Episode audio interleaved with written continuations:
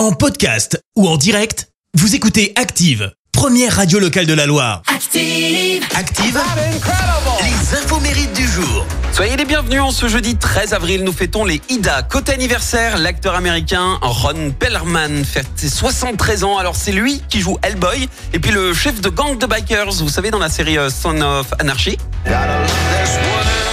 Ron a été euh, révélé grâce au réalisateur français Jean-Jacques Hano qui l'a engagé de justesse pour le film Le nom de la rose de justesse puisque euh, en fait Arnaud euh, voulait absolument l'embaucher pour le rôle de Salvatore sauf que eh ben, l'Italie avait engagé des millions pour le tournage du film et ils exigeaient un acteur italien, un acteur qui ne respectait pas les conditions de tournage. Alors excédé, Jean-Jacques Hano le vire contre l'avis des Italiens et appelle euh, Ron Perlman à 5 heures du matin pour l'embaucher.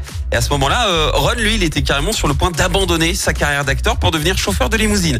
Au final, il contribue au succès du film et sa carrière est lancée. Euh, Ron a bien fait de ne pas mettre son téléphone en mode silencieux.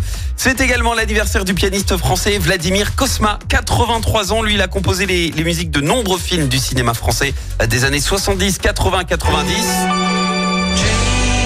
La Boum, par exemple, c'est lui. Mais pas que. On lui doit la musique de très nombreux succès du cinéma, parmi lesquels Le Grand Blond avec euh, une chaussure noire.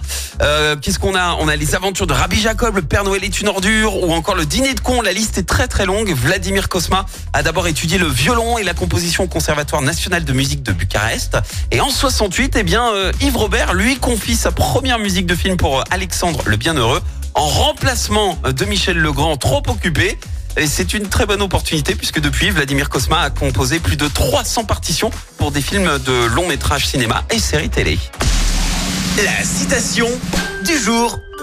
Ce matin, je vous ai choisi la citation de l'humoriste français Francis Blanche. Écoutez, il a un côté sympathique, seulement on le voit toujours de face.